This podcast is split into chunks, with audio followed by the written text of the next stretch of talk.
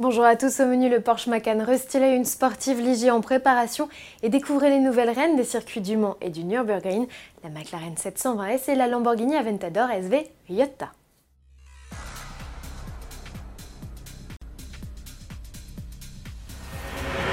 Le petit SUV Porsche se relook, c'est à Shanghai que le nouveau Macan a fait sa première apparition. Élément de design imparable pour le reconnaître, son bandeau lumineux à LED sur le haillon. Un détail hérité des Cayenne et Panamera. Outre une évolution du dessin de la calandre et des boucliers, le Macan s'équipe d'office d'optique à LED reconnaissables à leur signature lumineuse à 4 points. Dans l'habitacle, premier détail visible, le changement de forme et de place des aérateurs pour laisser place à un écran tactile plus grand. Il mesure 11 pouces contre 7 auparavant. Le système multimédia s'enrichit de la commande vocale et du GPS en ligne. En option, le Macan gagne également un assistant dans les embouteillages, un pare-brise chauffant, un ioniseur d'air et le volant sport de la 911 avec sélecteur de mode de conduite à portée de pouce. Si le modèle présenté est dédié au marché chinois, le modèle européen ne devrait que peu évoluer à son arrivée d'ici la fin de l'année. On l'attend de pied ferme au Mondial de l'automobile de Paris. Lancé en 2014, le Macan est le best-seller Porsche avec plus de 350 000 exemplaires livrés.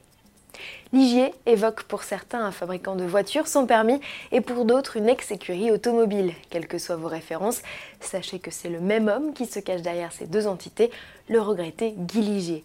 En 1969, cet ex-pilote fonde sa propre marque qu'il engage en sport automobile.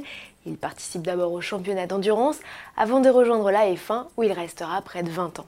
À l'occasion des 50 ans de la marque, une voiture de course anniversaire est en préparation. Ce modèle, au faux air de Mustang, embarque un V6 3 litres 7 de 330 chevaux.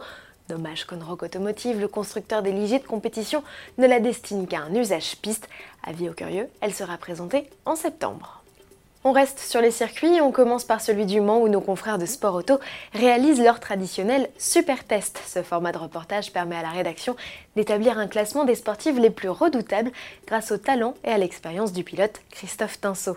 Si en janvier dernier la Lamborghini Huracan performante au V10 de 640 chevaux avait déjà épaté par ses incroyables aptitudes, détrônant au passage la référence d'alors la 918 Spider, l'italienne vient de se faire déposer par une anglaise. La McLaren 720S a tombé tous les records. C'est elle désormais la reine du Mans avec un chrono de 1 minute 41 secondes et 65 centièmes. Elle colle une seconde à la 918 Spider forte de 887 chevaux. Pour tout connaître des impressions de conduite du pilote et des conditions des tests, on vous invite à lire le 679e numéro de Sport Auto disponible depuis ce 26 juillet. Autre circuit, autre record, autre sportif. Depuis quelques jours, Lamborghini nous a léché avec des vidéos de son Aventador SV Iota sur le Nürburgring, sans pour autant révéler de détails techniques, ni même son look d'ailleurs.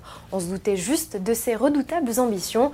Lamborghini le confirme avec une vidéo d'un tour canon de cette version énervée de l'Aventador. Le pilote italien Marco Mappelli a avalé les 20,6 km de tracé en 6 minutes 44 secondes et 97 centièmes.